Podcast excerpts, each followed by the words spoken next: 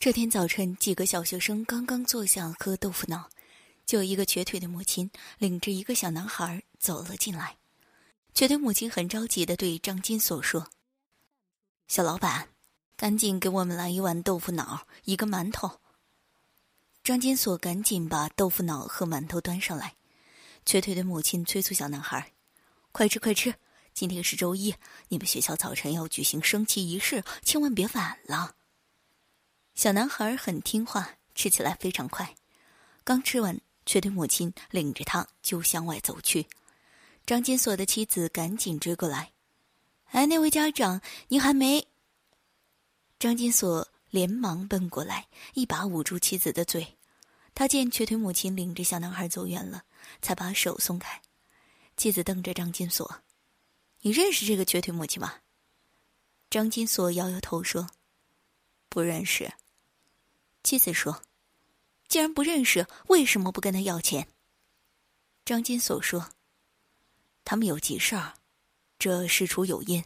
再说了，做买卖啊，不能太较真儿。”站在喝豆腐脑的几个食客插嘴道：“看他们着急的样子啊，肯定是忘了。”一个青年女子正在结账，她十分慷慨说：“把刚才那个瘸腿母亲的钱一起算了。”张金锁摇摇头说：“不用，不用。”突然，妻子呜呜大哭起来，一边哭一边说：“你们大家肯定会认为我是个小气鬼，不就一碗豆腐脑，一个馒头，用得着这样斤斤计较吗？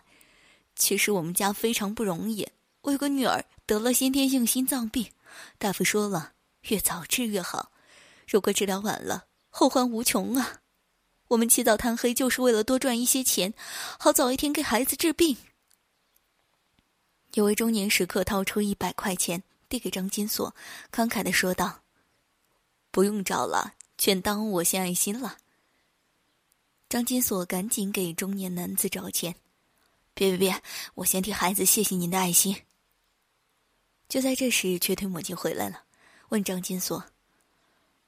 刚才儿子悄悄问我，为什么吃饭不给人家钱？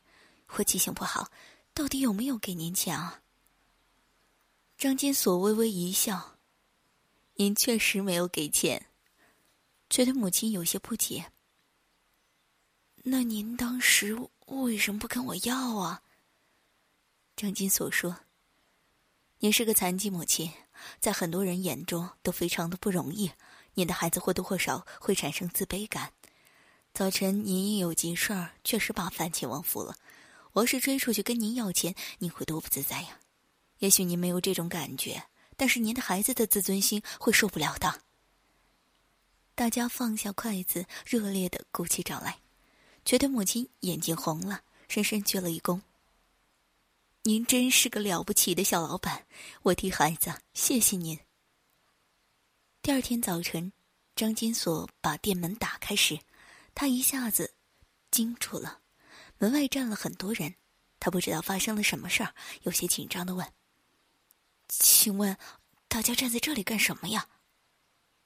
众人回答道：“我们啊，是来您这儿喝豆腐脑的呀。”张金锁懵了，他开豆腐脑店铺多年，从来没有这么多人喝豆腐脑啊。更让张金锁没有想到的是，前来喝豆腐脑的人越来越多，屋里坐满了，人们就站在外面等。第三天早晨，张金锁把店门打开时，再次惊呆了。今天等在外面喝豆腐脑的人竟然比昨天还多，这到底是怎么回事呢？这时，一位中年食客走了过来，拍了拍张金锁的肩膀，说。